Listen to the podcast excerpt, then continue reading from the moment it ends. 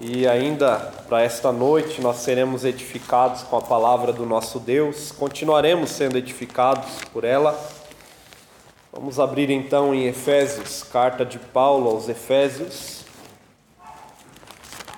capítulo 3.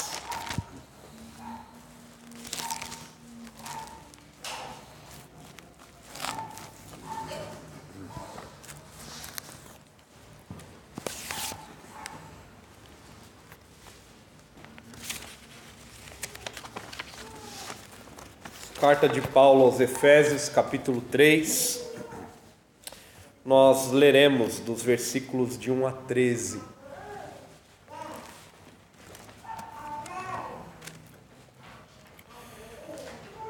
Se nos diz a palavra do nosso Deus.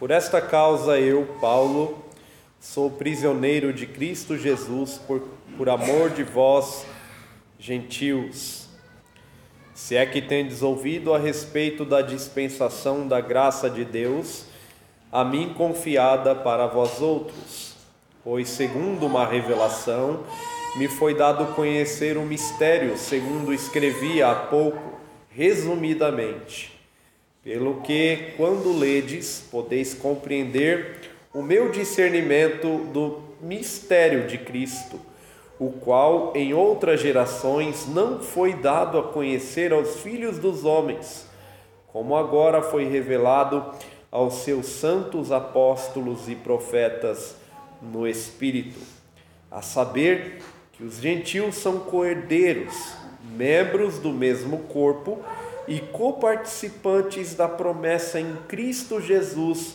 por meio do Evangelho do qual fui constituído ministro, conforme o dom da graça de Deus, a mim concedida segundo a força operante do seu poder.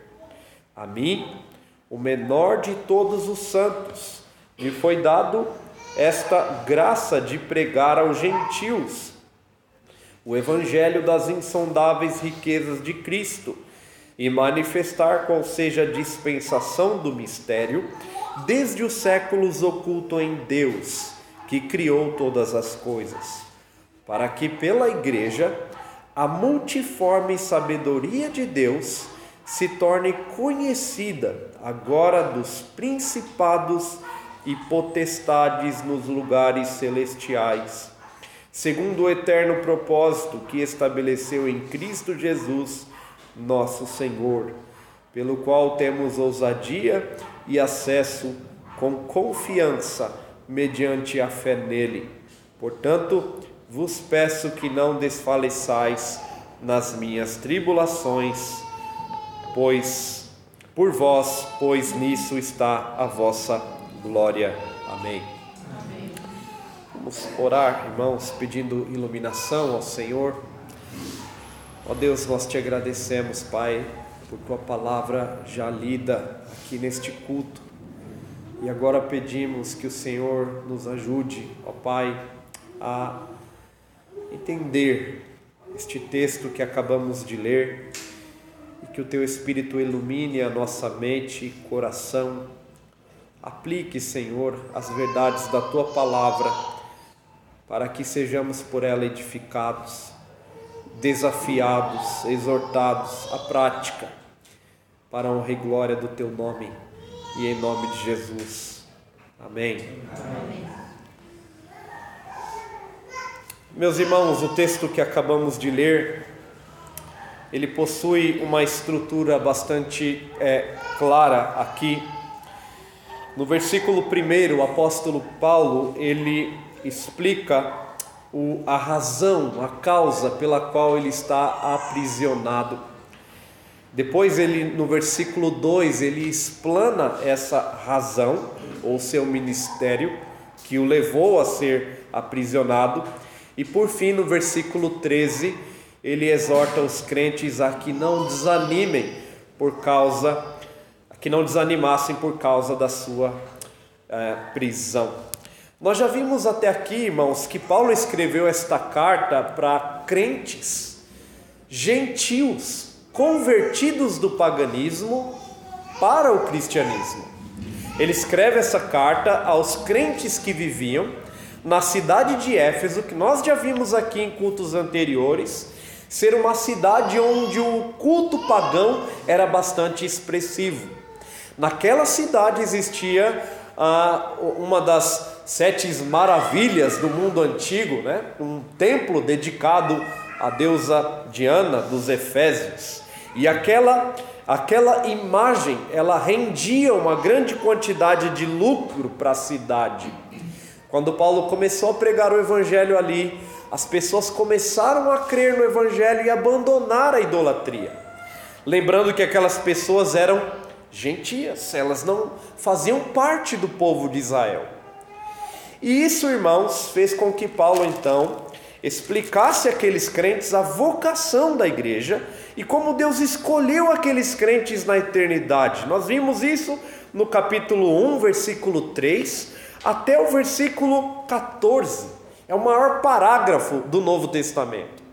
Paulo, então, neste grande parágrafo, ele esboça o plano redentor de Deus em salvar os gentios e escolher estes gentios para que fizessem parte do povo de Deus. Na eternidade, Deus os escolheu, enviou seu Filho para morrer por eles, depois o seu Espírito para que eles fossem selados e selados com este Espírito da promessa.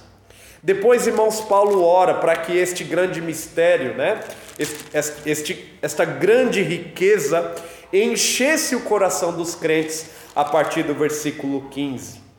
No capítulo 2, ele fala que aqueles crentes deveriam entender que outrora eles estavam mortos em pecados. Mortos em pecados e então rebeldes a Deus, sendo por isso filhos, filhos da ira. A natureza deles era uma natureza de filhos da ira de Deus, como diz o versículo 3. E Paulo diz que, mesmo sem que eles merecessem, Deus os escolheu na eternidade dando a eles um novo coração, regenerando e fazendo deles um povo dele, um povo de Deus. No capítulo 2, versículo 11, então, Paulo continua dizendo que estes gentios, eles são unidos pela obra de Cristo na cruz, com todos os judeus que creram em Cristo para a salvação.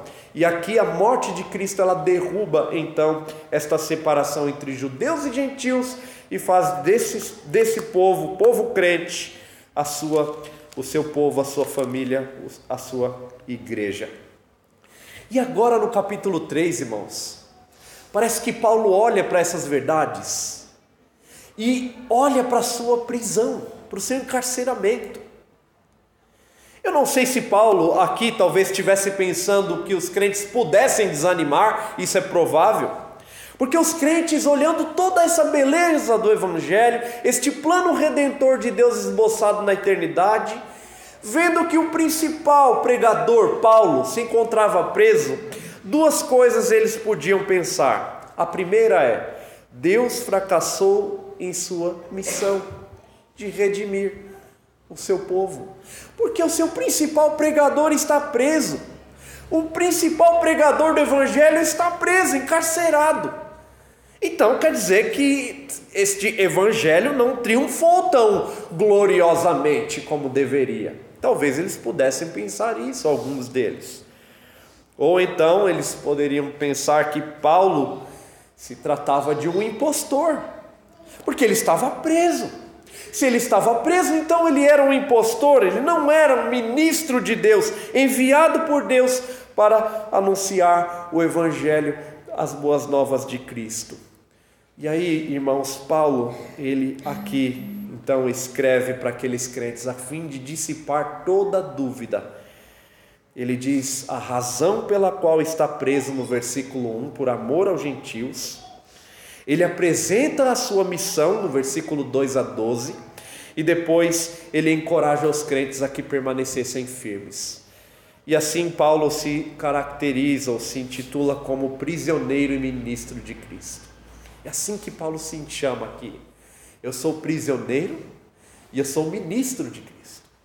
Prisioneiro e ministro de Cristo. É assim que ele começa se intitulando como prisioneiro de Cristo. Ele diz: Paulo, prisioneiro de Cristo. Veja no verso 1.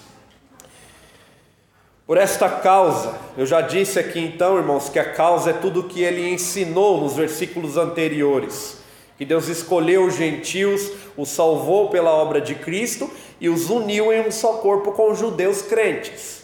Por esta causa, pelo evangelho pregado aos gentios, eu, Paulo, e assim que ele se intitula, sou prisioneiro de Cristo Jesus. E veja a causa, por amor de vós, gentios. É interessante, irmãos, olhar para Paulo aqui e enxergar o coração pastoral do apóstolo Paulo. Ele começa aqui descrevendo a sua missão: eu sou um prisioneiro. E ele entendia bem a, a razão pela qual ele estava aprisionado. Engraçado, irmãos, que Paulo, a, a perseguição contra o apóstolo, ela começa lá em Atos capítulo 21, quando em Jerusalém chegam as notícias vindas de judeus maliciosos eles começam a espalhar a notícia e dizer: Olha, Paulo, ele está ensinando os gentios a não guardarem a lei de Moisés. Paulo está ensinando os gentios a não se circuncidarem, a não guardarem a lei, a não guardarem os nossos costumes. Então, Paulo, ele está indo contra a religião judaica. Ele está indo contra a lei. Ele está indo contra tudo aquilo que Deus ensinou no Antigo Testamento. E ali começa, irmãos, a perseguição do apóstolo Paulo, vinda da parte dos judeus. E aí, irmãos, ali, Paulo ele, ele é encarcerado. Se vocês forem ler os capítulos seguintes, ele é encarcerado, até que ele apela para César. Ele apela para César, porque ele queria sair de Jerusalém, né? E dentro do propósito eterno de Deus, ele foi parar em Roma encarcerado. Nós sabemos que Paulo estava sob o, govir, o governo e domínio de Nero, o mesmo que o executou anos depois. Ele estava debaixo do governo e domínio de Nero. Mas notem aqui que Paulo entende o soberano propósito de Deus quando ele diz: Eu não sou prisioneiro de Nero, eu sou prisioneiro de Cristo Jesus. É a Ele que eu sirvo. Ele é o meu Senhor. E é, é, é, bastante interessante a ideia que Paulo traz aqui em outros lugares de Efésios, chamando ele mesmo, aqui no capítulo 1, de servo, né?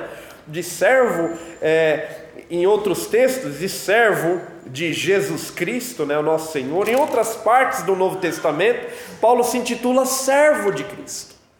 A ideia de servo é justamente essa ideia de escravo. Eu não pertenço a mim mesmo, mas eu pertenço ao meu Senhor.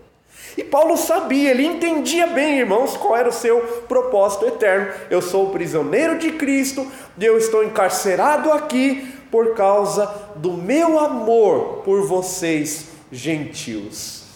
Eu me comprometi e Deus me separou para isso, para ser pregador a vocês, os gentios. Nós sabemos que Paulo, irmãos, ele era chamado de o apóstolo aos gentios.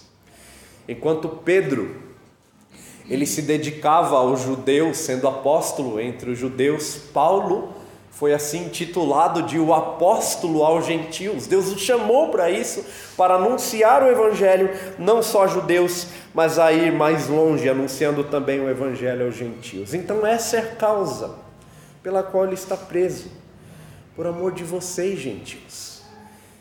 E aqui, irmãos, nos mostra como nós devemos é, também nos comprometer com algo maior do que o nosso próprio conforto, algo maior do que o nosso próprio bem-estar. Paulo está encarcerado, mas ele sabe que ele está encarcerado por uma boa razão, por causa do evangelho anunciado aos gentios. Tudo aquilo que eu ensinei a vocês, esta é a razão pela qual eu estou encarcerado. E no versículo 2 em diante, ele vai descrever o seu ministério entre os gentios. Ele começa explicando que esse ministério foi a ele confiado, foi dado a ele e confiado a ele. A ideia é que ele tem em mãos uma responsabilidade na qual ele não pode falhar. E Paulo sabia que a ele foi dada uma responsabilidade grandiosa que ele deveria pregar com zelo e dedicação. Veja no verso 2 a expressão aí, a mim confiada para vós outros. Ele diz: se é que tendes ouvido a respeito da dispensação da graça de Deus, a mim confiada para vós outros. A ideia de dispensação aqui é uma manifestação divina dentro dos seus propósitos. A ideia de que Deus está administrando toda a história debaixo da sua soberana graça e levando toda a história para convergir na pessoa do seu filho Jesus. Essa é a ideia de dispensação. Nós não cremos que existem, existam sete ou oito dispensações, né, como dizem os dispensacionalistas, não. Mas Deus, Ele sempre manifestou a sua graça, mesmo no Antigo Testamento. Às vezes nós achamos que as pessoas do Novo Testamento, elas foram salvas pela graça. E as pessoas do Antigo Testamento foram salvas pela lei. Mas não. A palavra de Deus nos ensina que todas as pessoas elas são salvas unicamente pela graça.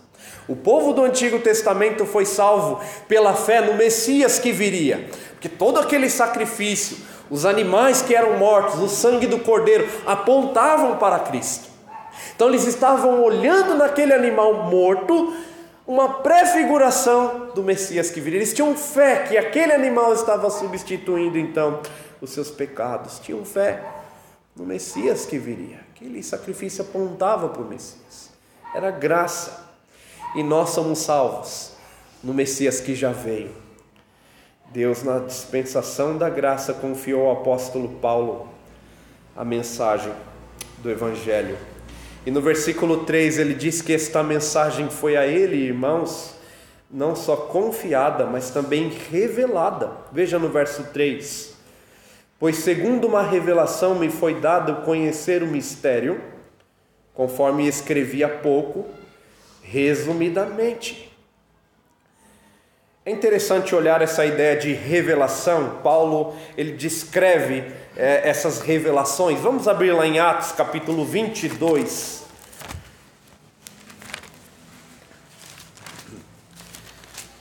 É importante, irmãos, entender que o povo do Novo Testamento, tudo que eles tinham em mãos era a literatura do Antigo Testamento. Eles não tinham todo o cânon fechado como nós temos hoje. E aí é mais comum observarmos textos como esse, onde revelações foram dadas aos apóstolos e profetas. Capítulo 22, versículo 17. Vamos ler é, todos juntos até o, diz, até o 21. Vamos lá. Tendo eu voltado para Jerusalém, enquanto orava no templo, sobreveio-me um êxtase e vi aquele que falava comigo: Apressa-te e sai logo de Jerusalém, porque não receberão o teu testemunho a meu respeito. Eu disse: Senhor, eles bem sabem que eu encerrava em prisão e nas sinagogas açoitava os que criam em ti. Quando se derramava o sangue de Estevão, eu também estava presente, consentia nisso as vestes dos que matavam. Mas ele me disse: Vai, porque eu te enviarei para longe aos gentios. Veja que aqui é uma revelação mandando Paulo ir para longe, sair de Jerusalém. E Paulo entende que o mistério a ele confiado foi-lhe dado por revelação. O próprio Cristo se manifestava a Paulo e então transmitia a sua mensagem. Vamos ver ainda Atos 26, versículo 16.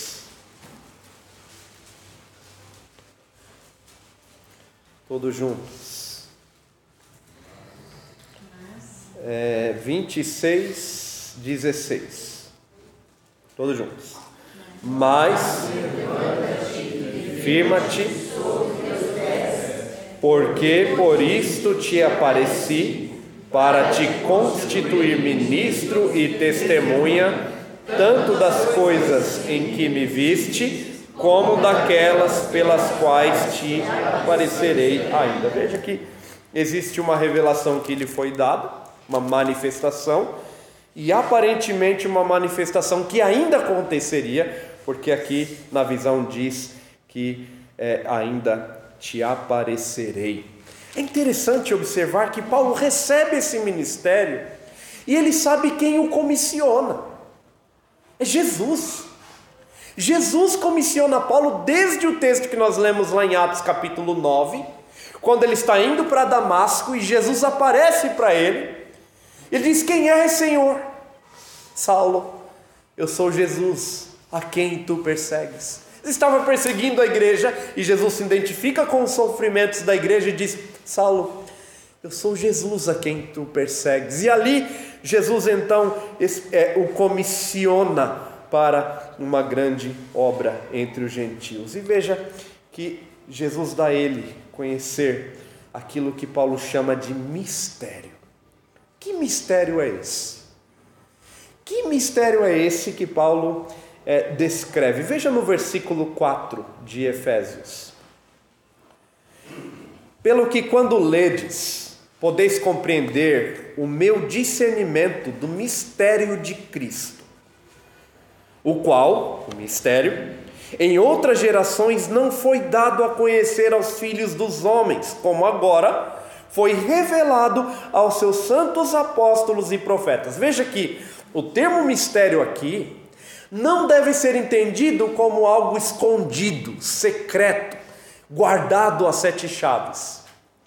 Paulo está dizendo que aquilo que ele chama de mistério, ele estava oculto aos homens do passado, aos crentes do passado, mas que agora foi revelado aos santos apóstolos e profetas. Quer dizer, foi descortinado. Que mistério é esse? Nós podemos entender que esse mistério, que Paulo também chama de um mistério de Cristo, é a vocação de Deus em escolher não somente judeus crentes, mas também gentios. E é isso que Paulo explica a partir do versículo 6. Ele vai dizer que mistério é. Vejam aí. A saber, e aqui está o mistério. O mistério é esse: que os gentios são co-herdeiros. E aqui ele vai começar a dar uma série de adjetivos para os gentios, crentes. Eles são co-herdeiros, membros do mesmo corpo e coparticipantes da promessa em Cristo Jesus por meio do Evangelho. Vocês se lembram, irmãos, que lá no capítulo 2, vejam, voltem comigo, nos versículos 1, 11. Versículo 11 diz: Portanto, lembrai-vos de que outrora vós gentios na carne chamados incircuncisão por aqueles que se intitulam circuncisos na carne por mãos humanas, naquele tempo estáveis, vejam, sem Cristo, separados da comunidade de Israel, estranhos às alianças da promessa, não tendo esperança e sem Deus no mundo. Vocês estavam assim. E aí nós vemos o mas né, de Paulo no versículo 13, mas agora em Cristo Jesus, vocês que estavam longe foram aproximados. E agora aqui no capítulo 3 ele diz: Este é o mistério de Deus, que estava oculto e que agora foi descortinado. O plano da redenção de Deus foi manifestado na cruz. E a cruz chamou, fez com que pessoas gentias crescem em Cristo e fossem salvas pela fé no Redentor e no Salvador Jesus. E por meio desta fé, essas pessoas que outrora eram estranhas às alianças da promessa, essas pessoas foram feitas cordeiras, membros do mesmo corpo, junto com judeus crentes, gentios crentes, fazendo parte de um só corpo, o corpo de Cristo e sendo então coparticipantes da promessa em Cristo Jesus por meio do Evangelho. Nós herdamos em Cristo, irmãos, todas as promessas de Deus feitas ao seu povo. Em Cristo, nós fomos feitos herdeiros, nós fomos feitos membros do corpo dele. E Paulo está preso por causa dessa mensagem. É por causa de vocês. É por causa do evangelho pregado a vocês. E ele diz que foi constituído no versículo 7, ainda explicando a sua missão e ministério. Eu fui constituído ministro, conforme o dom da graça de Deus a mim concedida, segundo a força operante do seu poder. A mim, o menor de todos os santos, a mim me foi dado esta graça de pregar aos gentios. E veja, pregar o evangelho das insondáveis riquezas de Cristo. É por causa deste evangelho que eu me encontro preso. É por causa deste ministério e deste mistério que eu encontro, me encontro preso. No versículo 9, irmãos, é interessante que Paulo vai descrever a igreja dentro do propósito eterno de Deus, que era manifestar qual seja a dispensação do ministério desde os séculos oculto em Deus. E no versículo 10, para que pela igreja a multiforme sabedoria de Deus se torne conhecida agora dos principados e potestades nos lugares celestiais. Esse termo principados e potestades aqui é bastante complexo, mas eu vou seguir o caminho mais simples e entendo que a, a glória de Deus manifestada na igreja, ela também traz admiração até dos anjos. Até dos anjos o plano redentor de Deus de fazer um povo seu, como desde o Antigo Testamento nós vemos esse plano, né?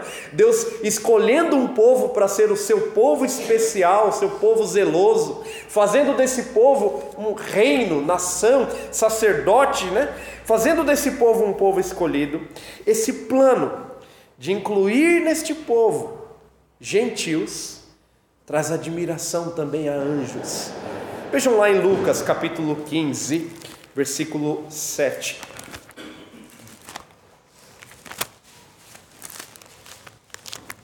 Lucas capítulo 15, versículo 7.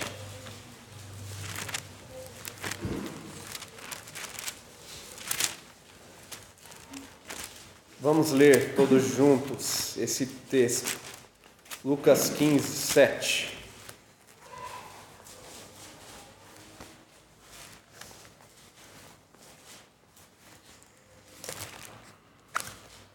Vamos ler todos juntos. 15, 7. Digo-vos que júbilo no céu por um pecador que se arrepende do que por noventa nove justos que não de. Veja que a ideia de júbilo no céu por um pecador que se arrepende do que 99 justos que não necessitam de arrependimento. Veja que a obra da redenção de Deus, ela traz uma espécie de admiração até mesmo pelos anjos. O que Paulo está dizendo aqui é que ele está encarcerado por algo que vale a pena, pelo qual vale, pelo qual vale a pena sofrer. E aqui, irmãos, nós devemos observar algumas aplicações práticas. Nós devemos observar como a igreja é vista e, e como Paulo sofre pela igreja aqui. E por vezes, irmãos, nós somos incapazes de sofrer e de suportar qualquer espécie de sofrimento pela igreja. Às vezes nós não suportamos nenhum sofrimento entre nós mesmos. Nós precisamos enxergar a igreja como ela é dentro do plano redentor de Deus, essa obra maravilhosa. É, a igreja está dentro do propósito eterno de Deus em Cristo Jesus, o nosso Senhor, como ele diz no versículo 11.